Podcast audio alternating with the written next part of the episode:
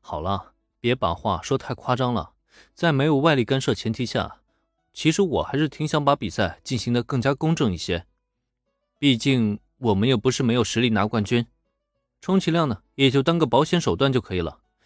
更何况这次偶像企划，我可不仅仅只想拿这个冠军而已。推出这个企划的另外一个目的，就是想从众多参与企划的偶像中，选取适合我们偶像事务所的优质偶像。关于这一点，西深井小姐想必不用我多说，你应该知道怎么操作吧？在大家注视下，林恩笑着说出自己的另外一个目的。没错，西深井纱织不是一直说事务所的偶像太少了吗？没关系啊，现在这就有大把的偶像资源交付在你面前，任由你挑选。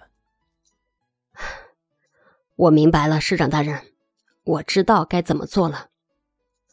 有了日漫电视台和 ACGN 弹幕网作为后盾资源，所有参加企划的偶像资料完全可以毫不保留的提前摆在西深井纱织面前。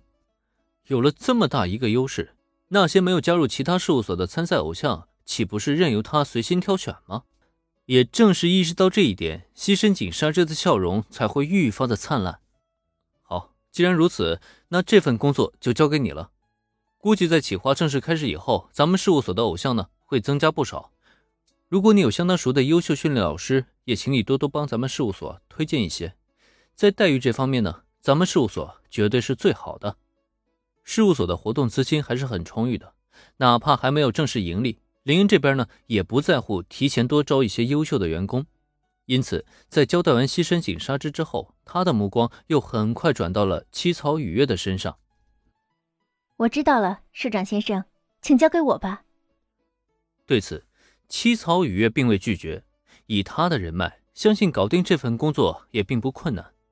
不过，就在七草雨月答应下来之后，西深井沙织那边却又连忙追问了一句：“话说，社长大人。”那个即将推出的校园偶像企划有没有正式命名呢？校园偶像企划的名字？听到西深井沙织的问题，林恩短暂的愣了一愣。这个企划他倒是想了挺长时间的，但还真没有去考虑过名字的问题。现在突然被问起来，那就叫 Love Life 吧，Love Life 学园偶像季，这个就是我们企划的正式命名了。这可真是个好名字，真是太棒了！一提到校园偶像，林恩脑海中首先想到的就是 Love Life，因此他也是这么说的。说起来，这个世界貌似并没有 Love Life，也不知道这个偶像企划的出现会不会因此导致 Muse 组合出现。如果真要是有 Muse 报名的话，讲道理，林恩总觉得还真的可以好好期待一下了。既然市长大人有意让乐队正式出道，那么我建议在企划尚未开始之前，我们应该在 ACGN 上发出更多宣传，巩固我们目前的人气，让我们最终夺得的冠军更加名至实归。对于即将出道的下午茶乐队，西深井纱织是真的十分重视。这不，林恩的校园偶像企划话题才刚结束，他就立即提出自己的建议来。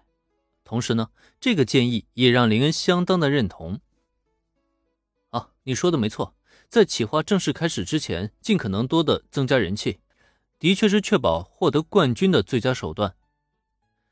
增加人气这件事情，林恩肯定是愿意的。那么，在见到他点头之后，西深井纱织的眼睛是立即亮了起来。那既然这样的话，市长大人。我建议咱们的下一个视频中，乐队该进行一次全员的公开亮相了。以社长大人的颜值，再加上四个可爱的女孩，My God！我敢保证，咱们的人气绝对能在短时间内达到巅峰。在《心之所在》和《打上花火》两首歌的视频成功推出之后，下午茶乐队的官方账号已经在短时间内聚拢了一大批的粉丝。尤其是第二首《打上花火》，有了霞之秋诗雨这么一个美少女作家出镜，视频的成绩更是遥遥领先，甚至一跃超过了《星之所在》的数据。讲道理，在这其中呢，霞之秋诗雨的颜值啊，绝对占据了相当一部分的比重。也正因如此，西深井纱织才会更加迫不及待的想要完成一次下午茶乐队的全体出镜。